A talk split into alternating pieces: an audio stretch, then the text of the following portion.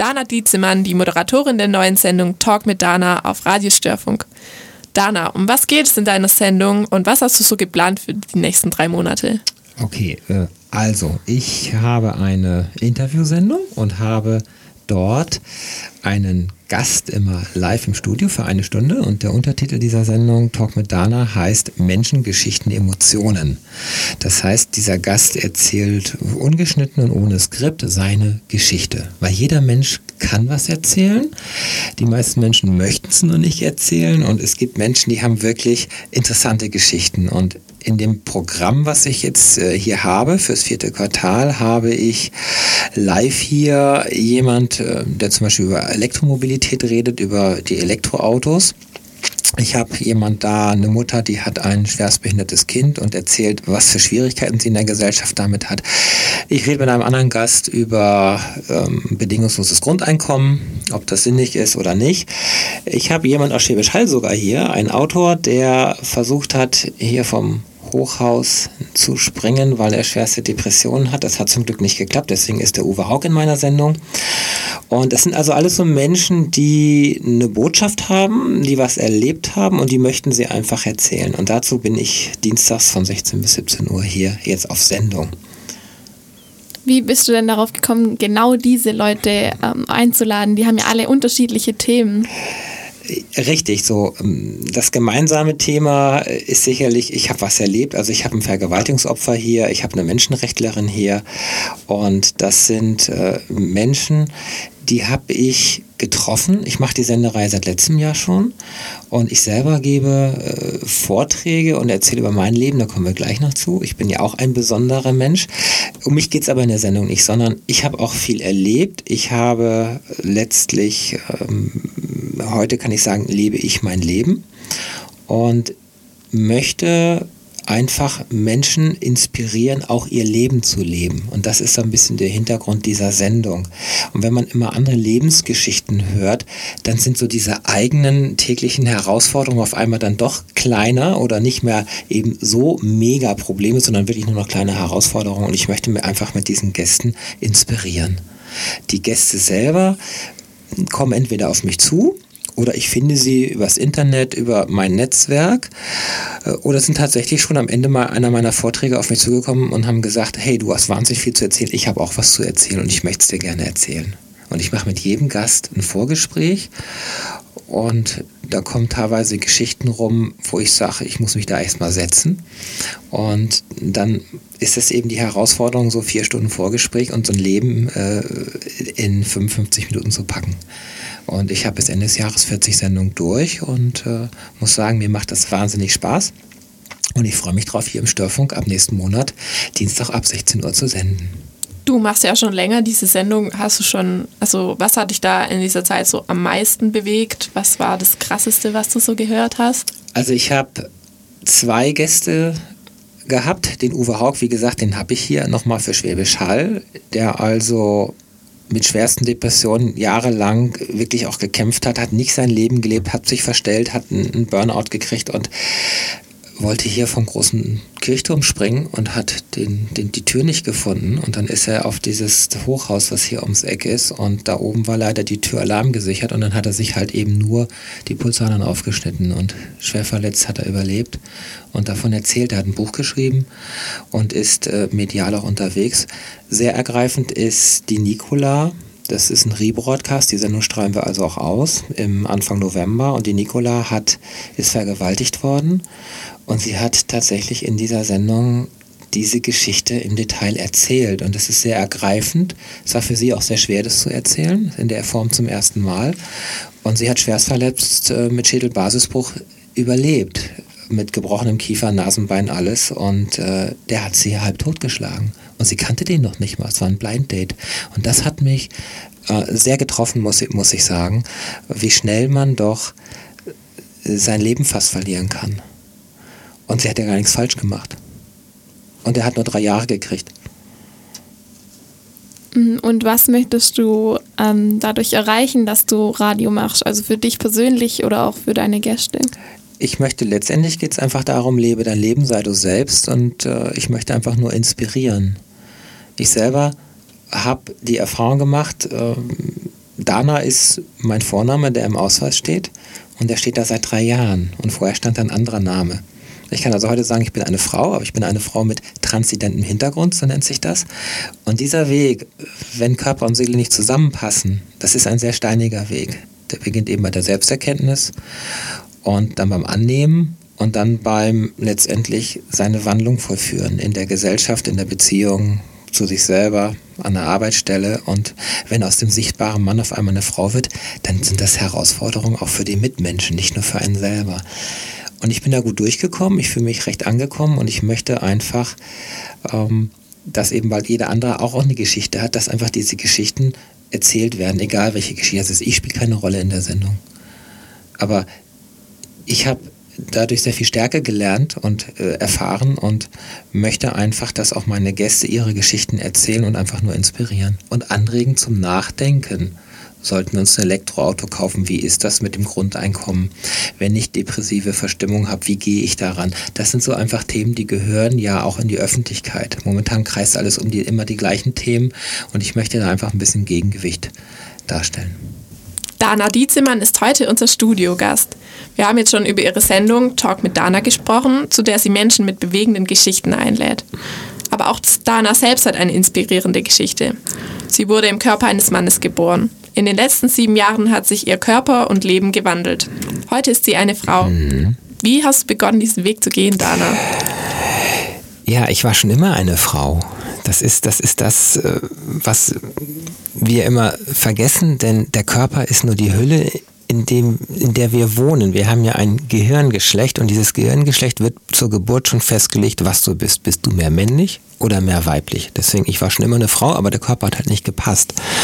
Und diesen Körper dann anzupassen, das ist ein langer Weg, aber davor kommt zum ersten Mal so diese Erkenntnis, ähm, und das ist so sieben, acht Jahre her, ich bin kein Mann. Irgendwann ist mir das bewusst geworden, auch der Spiegel der Leute um mich herum, die mir gesagt haben, nee, du bist ein Mädchen, du bist viel zu weiblich, du bist kein typischer Mann. Die Natur hat auch alles geschaffen, zwischen Mann und Frau gibt es auch alles dazwischen. Und ähm, drei Viertel der Menschen kann man in diese Schubladen einsortieren und mich hat, ich würde mich in diese Schublade äh, auch Frau eben verorten. Das ist natürlich 2012 gewesen und das geht dann los, dass man irgendwann so sein Coming Out hat in der Beziehung. Und dann beichtet man so seiner Partnerin, du, ich bin nicht das, äh, so wie ich aussehe, ich fühle mich da anders ich war damals in einer Beziehung und meine Frau hat mich kennengelernt natürlich noch als sichtbarer Mann, drei Tage Bart und in meinem Ausweis stand Daniel. Das war mein ursprünglicher Geburtsname. Das ist auch heute ja korrigiert in der Geburtsurkunde und in allen 50 Sachen, die man dann so hat. Den gibt es also nicht mehr. Und meine Frau hat mir dann gesagt, ja, so ein Mädchen warst du schon immer. Also so ein weicher Mann, mit dem man quatschen kann. Und sie war nicht überrascht und sie war, es war aber trotzdem sehr schwer, weil sie gemerkt hat, wenn das dann losgeht und die Frau, die in einem drinsteckt, die möchte man ausdrücken und die möchte man verkörpern, man möchte die Sachen anziehen, man möchte sich nach, nach draußen begeben und einfach das darstellen, dann wird das sehr schwierig für die Partnerin. Weil natürlich, wenn aus diesem Mann jetzt eine, eine sichtbare Frau wird, dann ist es ja nicht mehr das, was man kennengelernt hat. Der Bart kommt ab, Lippenstift, dann äh, hat man ja noch keine Brüste, man äh, versucht in einem Rock rumzulaufen und das ist natürlich ein Mann in Frauenkleidern. Und das gab wahnsinnige Herausforderungen unserer Beziehung, auch mit mir selber. Ich, ich kam ja mit allem nicht klar. Es ist für mich eine komplett neue Welt, in der ich mich dann auch bewege. Und diese Übergangsphase ist eine ganz harte Phase. Und wo man sich verlieren kann, ich habe noch nie so viel geweint in diesen Jahren, und wo ich mich versucht habe zu finden und anzunehmen, bin ich das wirklich, wird das was, werde ich denn zufriedener und ausgeglichener. Und das ist ein langer Prozess, der ging über Jahre. Und letztendlich endet er darin, dass man irgendwann sagt, jetzt gehe ich diesen medizinischen und rechtlichen Weg. Und das ist leider nicht so einfach in Deutschland. Denn wir haben ganz viele Gesetze, wir haben ganz viele Bestimmungen und es ist ein Kampf. Die Ärzte, die Ärzte ich habe so viele verschiedene Ärzte gehabt, die, bis ich jemand gefunden habe, der wirklich mich mal akkurat behandelt mit den entsprechenden Hormonen und vielen, vielen Dingen. Und äh, man muss kämpfen. Das ist, man wird wirklich zu einer kleinen Kämpferin Ich habe also im medizinischen Weg viel gekämpft. Ich bin gerade wieder kurz davor, meine Krankenkasse zu verklagen, weil sie wieder was nicht bezahlen möchte. Und es sind einfach Sachen auf der einen Seite, auf der anderen mit sich selber kämpfen, klarzukommen mit sich und ganz normal ist, wenn man Coming Out hat an der Arbeitsstelle, dass man seine Arbeitsstelle verliert und in der Beziehung, dass man seine Beziehung verliert. Da kann ja jeder jetzt mal selber über sich nachdenken, wenn der Partner auf einmal meint, er ist doch das was ganz anderes, dann ist es nicht mehr der Mensch, den man kennengelernt hat. Naja, es ist trotzdem noch der gleiche Mensch irgendwie, aber es wird schwierig. Ich habe also sehr um meine Beziehung gekämpft. Ich habe auch sehr um meine Arbeitsstelle gekämpft. Die Arbeit habe ich letztes Jahr, ich sag mal, verloren das äh, ging nicht mehr gut. Und meine Beziehung, ich kann sagen, nach 13 Jahren, wie wir uns kennen, wir haben vor drei Jahren geheiratet und waren eine der ersten wenigen echten raren Homo-Ehen, von Frau zu Frau halt. Und heute ist es ja eher normal und, und gesetzlich verankert. Und ich habe geschafft, auch meine Beziehung zu halten. Also das war dann jetzt mal ganz grob im, im Schnelldurchgang das Ganze. Und fühle mich heute angekommen kriege zwar, wenn ich hier durch Hall laufe, immer noch meine Blicke, weil mit 1,85 bin ich halt ziemlich groß für eine Frau. Und äh, wenn man noch nicht so weibliche Rundung hat, weil die Hormone brauchen, bis sie wirken, dann äh, gehe ich manchmal auch immer noch, obwohl ich heute im Kleid bin, immer noch als Mann durch. Und bei vielen Männern werde ich angesprochen und möchte der Herr noch was? Stehe ich da an der Theke so? Und der Herr hat, ist geschminkt, hat Ohrringe, trägt ein Kleid und Kniestiefel und wird immer noch als Mann im Kleid von vielen anderen Männern gesehen. Nicht von Frauen interessanterweise. Mhm, jetzt hast du ja schon gesagt, dass es ein ganz schwieriger Weg ist rechtlich. Mhm. Ähm, wie muss man denn da vorgehen? Also wo geht man da hin? Was mhm. macht man da? Also die rechtliche Geschichte ist so, wir sind momentan von, von Argentinien, Chile und Holland überholt worden, weil da kann man hingehen und sagen, ich bin ist es falsche Zuweisung gewesen von der Hebamme damals. Ups, hat es hochgehalten, ist ein Schnippelchen drin. Okay, Eintrag in der Geburtsgeschichte ist halt männlich als Beispiel. Äh, in vielen Ländern kann ich hingehen und sagen, das ist falsch. Ich bin intersexuell, ich bin transsexuell. Äh, bitte korrigiert das.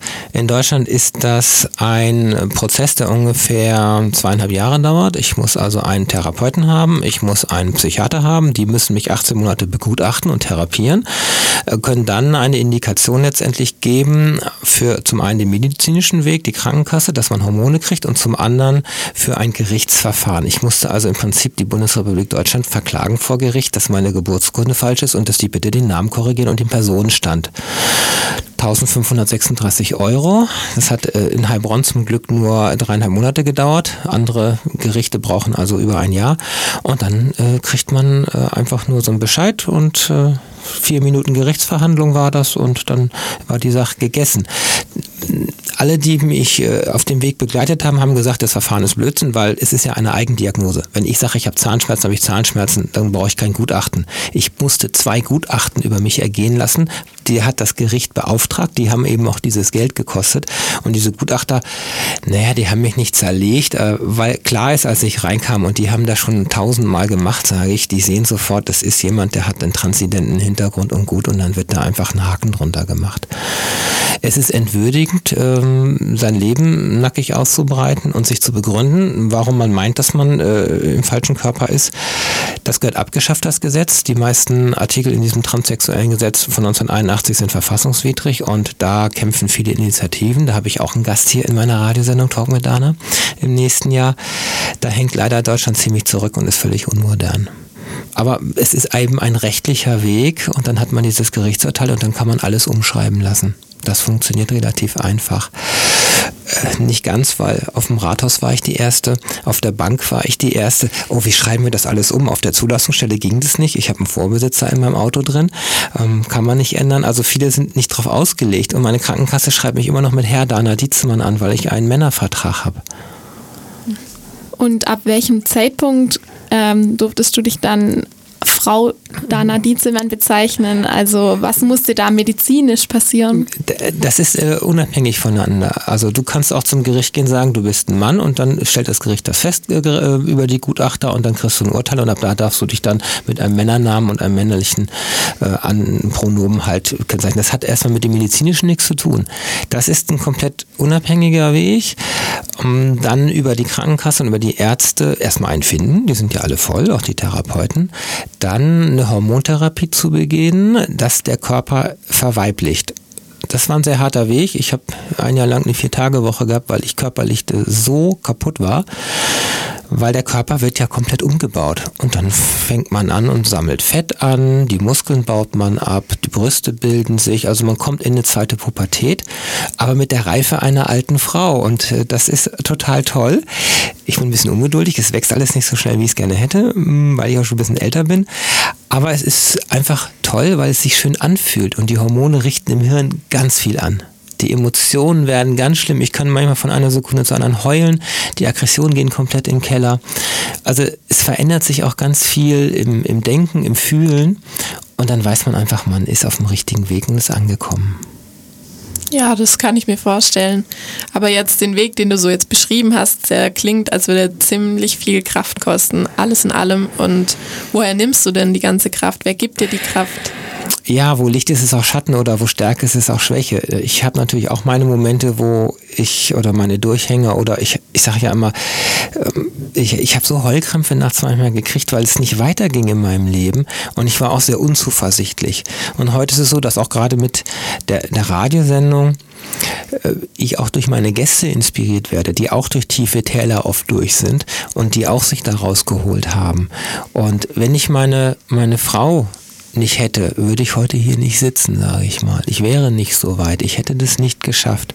Und ich bin innerlich schon ein starker Mensch. Und ich kann nur jedem einfach sagen, vertraue auf dich selber, komm mit, komm mit dir einfach äh, zurecht und klar. Und wenn du das dann ausstrahlst, dann, dann stehen dir auch viele Türen offen auf einmal. Ich habe auch hier ganz einfach eine Radiosendung bekommen. Das ist, manchmal macht man sich mehr Kopfkino und denkt sich, ach, was sollen die Leute denken? Wenn man zum ersten Mal rausgeht, äh, geschminkt und im Rock und, und dann kriegt man die Blicke und ich wurde auch beschimpft als Transe und, und, und. Irgendwie muss man da durch und es kann einen oft einfach nur stärker machen. Und letztendlich ist es so, lass mich doch in Ruhe, lass mich doch mein Leben leben. Ich bin doch nicht krank, hab doch keinem was getan. Und das hilft so ein bisschen vielleicht auch. Also warst du schon immer in deinem Leben ein mutiger Mensch oder hat dich jetzt dieses, diese Wandlung eigentlich mutiger gemacht? Also wenn ich jetzt sage, dass ich äh, der Introvertierteste in der Schulklasse war und habe meine Zähne nicht auseinandergekriegt und war so ein pickeliger Nerd und äh, dann glaubt mir das immer keiner. Und es gibt ja solche Standardfragen, die immer gestellt werden. Wie hießest du früher? Wie sahst du aus? Hast du ein Bild von dir und so? Und dann es ist einfach so, ich habe mich total verändert. Innerlich, äußerlich, alles. Ich bin überhaupt nicht mehr der Mensch, der ich mal war, obwohl im Kern natürlich schon. Und ich habe viele Menschen, die mich nicht wiedererkennen. Das ist auch ganz gut so. Manchmal, weil sich auch Freundeskreise ändern. Natürlich. Ich komme mit, mit äh, vielen Menschen auch einfach nicht mehr klar. Und die mit mir auch nicht. Jetzt hat es bei dir ja eigentlich so ziemlich lange gedauert in deinem Leben, bis du zu der Erkenntnis gekommen bist. Was hat, hast du dich selbst eigentlich immer so zurückgehalten und das unterdrückt oder? Also es, es ist so, ich kenne ja viele andere Transgender, die auch diesen Weg äh, gerade gehen oder auch schon, schon durchhaben. Und die meisten sind so im Alter zwischen 30 und 40. Und wir haben uns das immer alle gefragt und letztendlich, wenn man so diese Erkenntnis hat und man ist auch so durch, dann wird einem ganz klar, dass es eigentlich schon in der Kindheit Anzeichen gab. Ich habe mir mal ein Kleid gekauft. Ich äh, kam immer mit den Mädels um mich herum viel, viel besser zurecht wie mit den Männern. Aber das ist ja erstmal äh, nicht ein Indikator dafür, dass man im falschen Körper ist, sondern so ein allgemeines Unwohlsein und so weiter. Das ist es kündigt sich nicht bei vielen einfach nicht in der Kindheit an, weil man das ja auch noch gar nicht weiß. Man begreift es ja auch noch gar nicht, sondern das kommt in dem Alter, wenn man so im Beruf sitzt, man hat so eine Beziehung, vielleicht ist man so, hat man eine Familie, hat ein Haus, einen Rauhardackel und einen Baum gepflanzt, so diese Klischees.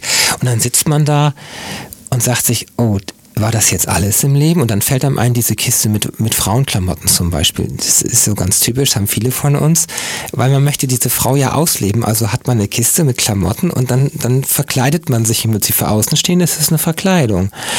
Und dann schmeißt man diese ganze Kiste weg. Das habe ich dreimal in meinem Leben gemacht und ist auch ein paar Jahre Ruhe. Und dann stützt man sich auf anderes und irgendwann holt einen das wieder ein und es wird immer krasser von Mal zu Mal. Und irgendwann bricht es raus und ich bin das. Ich bin keine Verkleidung, sondern ich will das und ich bin das. Und es ist auch kein, kein Lebensstil, wie manche denken. Und ich werde mal, was werde ich denn mal die nächsten fünf Jahren? Keine Ahnung. Ist es nicht, sondern es ist wirklich ernst und tief und äh, ich weiß das heute, es ganz tief verankert, ist, dass, dass ich schon immer eine Frau war und für mich heute freue, dass äh, der Körper jetzt passt. Die Hormone, OP-Geschichten und so weiter, da kann man ja vieles hinbiegen und dann kriegt man so einen Körper, an dem man sich wohlfühlt und in dem man leben kann. Ist so eine Hormontherapie oder allgemein diese Umwandlung nicht wahnsinnig anstrengend und auch vielleicht nicht so gesund für den Körper? Man kann viel falsch machen. Also deswegen habe ich mich mit, Ärzten, äh, mit der ersten Ärztin und der zweiten Ärztin komplett äh, zerstritten und habe gesagt, dieses Gift kommt nicht in meinen Körper, weil sie mir irgendwelche Tabletten verschreiben wollte. Weil sie auch Tabletten, die eigentlich Sexualtriebtäter bekommen, verschreiben, damit man äh, entmännlicht. Und dann habe ich mit ihr diskutiert, ich will nicht entmännlichen, ich will verweiblichen. Und letztendlich der vierte und fünfte Arzt, nämlich ein Frauenarzt, der hat genau das Richtige gemacht, nämlich die Frau in mir aufbauen. Das, Im Prinzip ist es ganz einfach einfach. In unserem Körper ist der Bauplan für beides und wir müssen einfach nur das Betriebssystem wechseln, also von Windows auf Linux im Prinzip. Und das machen wir mit Östrogen. Das, was, das, was in den Eierstöcken vorhanden ist, äh, Eierstöcke und Hoden sind das gleiche, aber bei einer Frau, gut, ich habe keins von beiden, also nichts, was Hormone produziert mehr und deswegen muss ich jetzt Östrogene nehmen und die nehme ich als Creme und damit gehen sie direkt im Prinzip ins Blut und damit bin ich genau medizinisch auf der gleichen Seite wie jede Frau in den Wechseljahren. Also man nimmt jeden Tag nur Östrogen. Man kann es auch mal einen Tag aussetzen und ich merke sofort mental, ob ich zu viel oder zu wenig habe. Dann geht es mir nämlich gut oder schlecht. Also jede Frau, die ihre Tage hat und ihren Eisprung, kann das bestätigen. Und ich kann sagen, und ich habe mich bei meinen Kollegen damals entschuldigt, wo ich dann gegangen bin, ich hatte zwei Jahre meinen Eisprung und war unausstehlich. Und das ist in dieser, wenn der Körper sich umstellt, ist das auch eine ganz schwierige Phase für die Mitmenschen. Also Beziehung war auch zweimal am Brechen. Und bis man das dann wieder alles so hinkriegt und äh, aber heute ist es okay. Ich, die Hormone machen einen, wenn sie richtig dosiert sind, wirklich glücklich und zufrieden. Und die nimmst du jetzt noch dein Leben lang? Muss so, ich, weil ja. an diesem Körper nichts Hormone produziert. So, wenn ich sie nicht nehme, im Prinzip sterbe ich da jetzt nicht. Aber ich würde äh, eingehen wie und, und, und, also, weil die Hormone sind ja wichtig für alles im Körper. Also ein bisschen, man sagt immer Osteoporose, Knochenaufbau, es ist ganz vieles, was hormongesteuert ist. Und wenn ich die jetzt nicht nehmen würde, dann würde ich auf Dauer wahrscheinlich irgendwann wirklich zugrunde gehen. Ähm, du hast ja jetzt diesen Weg durchgemacht, mhm. aber hattest du nicht richtig Angst vor dieser sozialen Ablehnung, weil das ist ja leider noch ziemlich verankert so in unserer Gesellschaft. Ich äh, muss sagen, dass ich habe das festgestellt mit den Leuten, die sehr nah um mich rum sind, dass eigentlich alle Frauen es sehen, was ich bin und damit akzeptieren und auch mich als Frau, mit mir als Frau auch umgehen. Bei den Männern ist es ja nicht so. Die sehen mich nicht als Frau, die meisten. Ganz wenige nur. Und es ist, die Blicke, die ich kriege, es sind eigentlich immer von den gleichen Typ von Menschen. Und es sind meistens Menschen, die einfach Schubladen in ihrem Kopf haben, die ein Wertesystem, ein Frauenbild, einen, einen kulturellen Hintergrund haben, was auch immer. Dürfen sie gerne haben, aber sie sollen mich einfach in Ruhe lassen. Und wenn gegafft wird, geguckt wird, wird auf mich gezeigt, es wird getuschelt, es wird der Nachbar angestoßen, dann ist es anstrengend. Ich sehe es mittlerweile nicht mehr so und mich interessiert es auch gar nicht mehr so. Für bin manchmal sogar frustriert, wenn ich morgens zum Einkaufen gehe und keiner guckt. Dann fühle ich mich so angekommen irgendwo schon. Es stört mehr meine Frau. Und die ist manchmal ganz bissig und dann guckt sie die Leute auch böse an. Mhm. Und wenn du mitbekommst, dass die Leute über dich reden, hättest du dann lieber, dass sie dich ansprechen oder dass sie einfach gar nicht reden, dass es normal ist? Jetzt muss man mal sagen, natürlich Transgender gibt es äh, ungefähr 2000, die pro Jahr in Deutschland gebacken werden, die diesen, diesen rechtlichen Weg schaffen. Davon ist die Hälfte äh, sichtbar Mann zu Frau und die andere Hälfte ist andersrum. Das heißt, ich bin schon ein sehr seltenes Exemplar. Und wir haben ja kurz darüber gesprochen, ihr kennt im Prinzip ja nicht wirklich jemand so nah wie mich jetzt. Und das ist klar, dass ich auf ganz viel Neugier treffe. Und ich habe schon, ich glaube, 25 Mal meinen Vortrag gehalten vor verschiedenen Gruppengrößen und erzähle das gerne mein Leben, YouTube-Kanal, ähnliche Geschichten. Und ich treffe auf ganz viel Neugier zum einen. Und ich treffe aber auch auf Nee, sagen wir Unverständnis oder so, aber auch Ablehnung. Also einfach zwischen Toleranz und Akzeptanz ist einfach noch ein Unterschied an der Stelle. Aber ich sage immer, ich stehe ja für was ganz anderes. Ich stehe ja nicht für Wandlung von Mann zu Frau, sondern ich stehe einfach für Selbstverwirklichung, für Transformation. Also wir leben in einer Digitalisierung, wir sind in einer Welt des Wandels und ich stehe einfach dafür, dass ich mein Leben in den Griff gekriegt habe. Ich habe es angepackt und ich habe es durchgezogen. Und ich kann heute sagen, ich habe keine Leiche mehr im Keller. Und viele Menschen um mich herum, ach, hast du, du dachte immer, ach, hast du es gut, du hast es geschafft, du lebst endlich das, was du immer wolltest. Und kann sagen, ja, ich bin glücklich.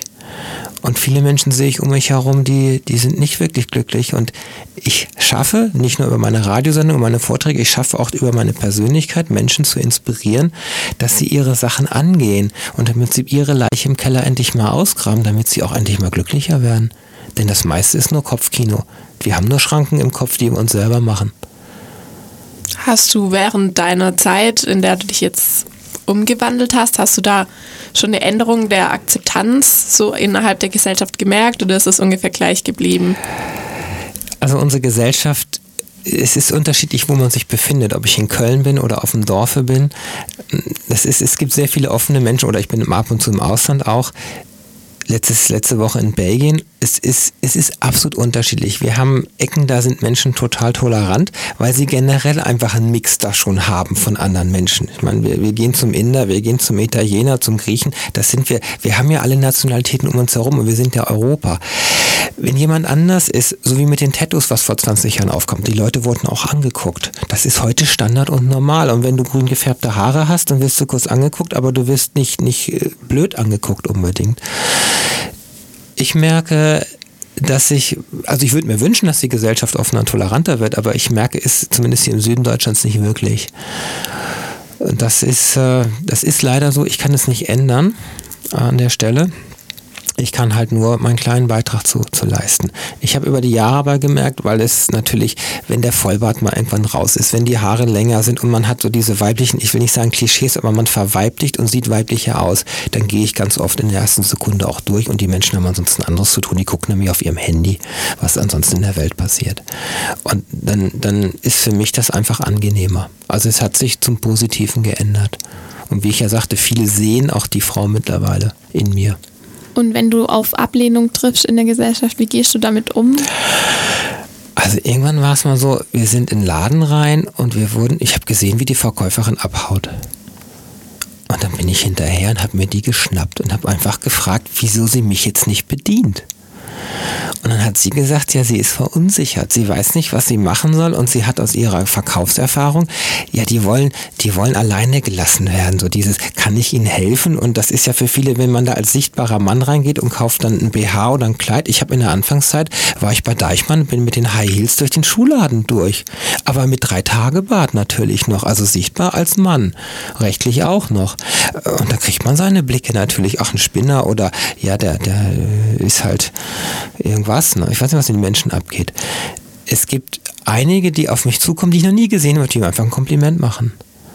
Habe ich alles schon gehabt. Oh, tolle Beine ist so ein Standardding, wo ich mich immer wieder drüber freue, einfach, ähm, die auch meine die, diese Bewunderung ausdrücken. Also ich hab, erlebe alles querbeet und freue mich auch drüber.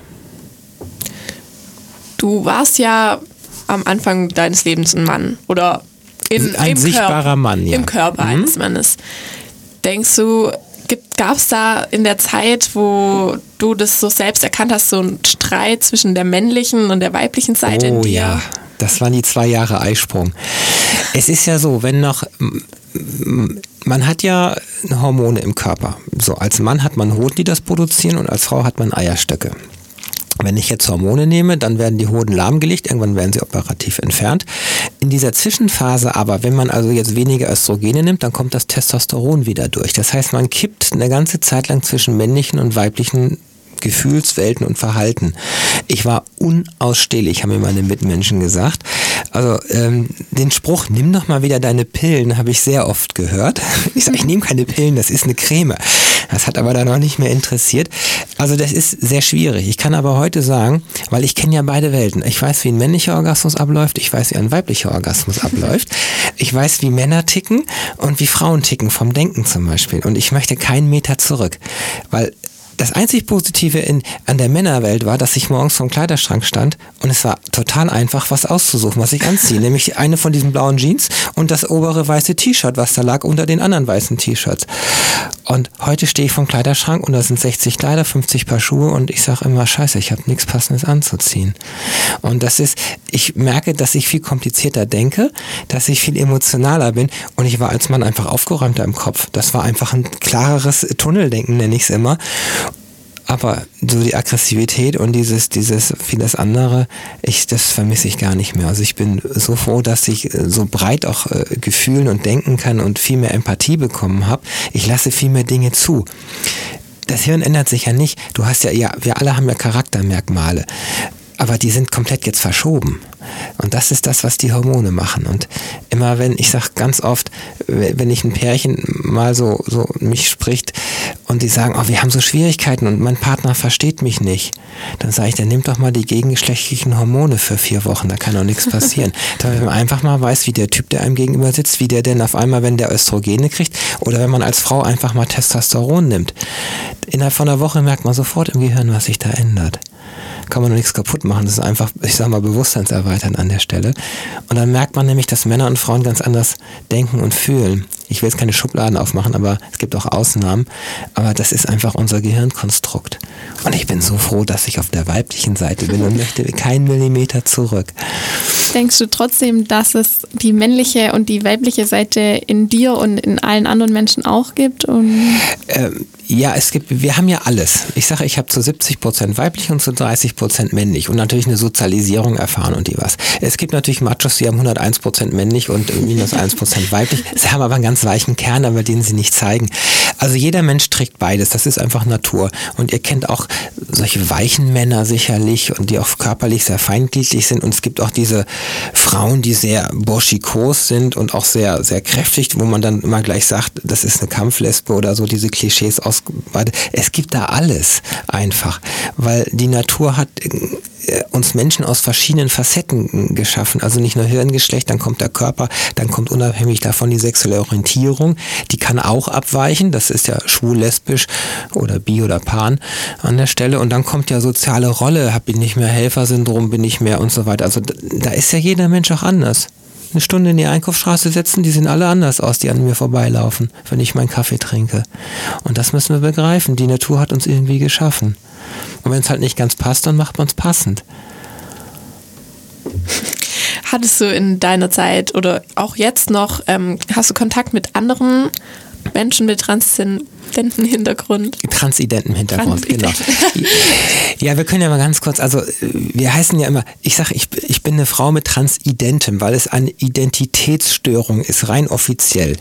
Wir haben natürlich Schubladen, Transgender steht da ganz oben drüber und dann kommt ja äh, transsexuell oder äh, ich, ich mag diese Begriffe nicht, ich bin einfach eine Frau. Und ansonsten bin ich eine Frau mit männlichen Körpermerkmalen, sage ich dann manchmal. Ich kann nichts für breite Schultern oder große Füße. Die, ich kenne einige. Ich habe auch ein, meine Ärzte dann weitervermittelt und, und viele geholfen, weil man steht vor so einem Berg am Anfang. Weil man auch nicht weiß, wie man anfängt und, und, und, und den Kontakt kriegt und wie so ein, so ein Weg aussieht. Jede geht einen anderen Weg. Und jeder hat einen individuellen natürlich. Man kann das also auch nicht verallgemeinern. Die meisten, die ich kenne, haben ihren Job und ihre Beziehung verloren. Und das war, das war auch sehr, sehr traurig. Aber eben, wie ich vorhin ja schon sagte, verständlich.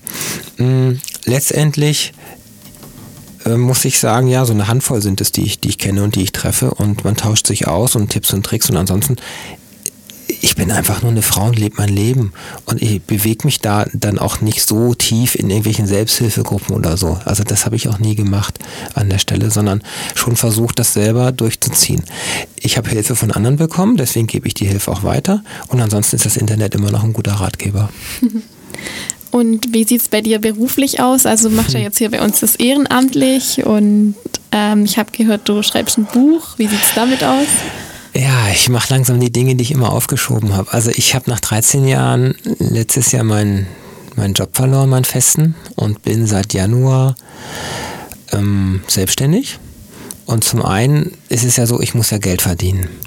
Und da ich Spezialistin bin im Bereich Kameras und Bildsensoren, ich war letzte Woche auf einer Dreitageskonferenz, wo es um die Kameras im Auto geht. Und da kenne ich mich halt aus und da möchte ich ein bisschen mitmischen. Ich berate Kamerafirmen, ich berate Sensorfirmen und da versuche ich jetzt ähm, Geld zu verdienen Also freiberuflich ist das nicht einfach.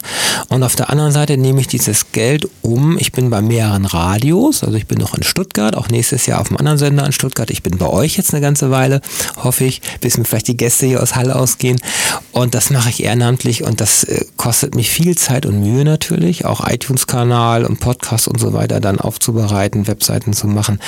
Ich stehe auf der Bühne ähm, übernächsten Monat in Wien und in Leipzig und da geht es im Kontext LGBT, Diversity. Ich mache eine Keynote, ich bin Referentin, da verdiene ich ein bisschen Geld oder es gibt eine Aufwandsentschädigung und ich liebe das einfach auf der Bühne zu stehen und einfach meine Erfahrung und meine Heldenreise weiterzugeben an der Stelle.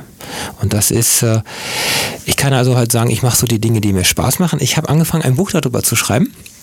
Das wäre eine von weiteren tausend, äh, die es schon gibt, Biografien geworden. Und bei 230 Seiten habe ich letztes Jahr aufgehört und überlege gerade, ob ich dieses Buch nochmal mit der Erkenntnis von heute, nämlich ähm, das Ganze soll ein Lebensratgeber werden, nämlich verwirkliche dich, lebe dein Leben, pack's doch endlich an und komm mal aus der Komfortzone raus und überlege, ob ich es nochmal neu schreibe, aber ich finde momentan keine Muße und keine Zeit dazu. Ja, das kann ich mir vorstellen. Ja. Das ist ziemlich kompliziert, ist deine ganzen Dinge zu organisieren, wenn du ja so engagiert bist. Ja, vor allem, wenn du eine Firma aufbaust von null und äh, versuchst zumindest mal wieder auf das halbe Gehalt zu kommen im ersten Jahr, was du vorher hattest in der Festanstellung, dann ist das schon Aufwand. Das muss ich gerade sagen, echt. Also ich habe eine Sieben-Tage-Woche, aber ich kann sagen, ich arbeite gar nicht, sondern ich mache all die Dinge, für die ich brenne. Und das nenne ich nicht Arbeit, aber Hobby klingt so negativ, es sind einfach Leidenschaften. So wie das Radio auch so, ich rede ja auch gerne, erzähl von mir. Mhm. Okay, danke Dana. Wir finden, dass du eine wahnsinnig inspiri inspirierende und mutige Frau bist. Danke. Und wir danken dir für das Gespräch.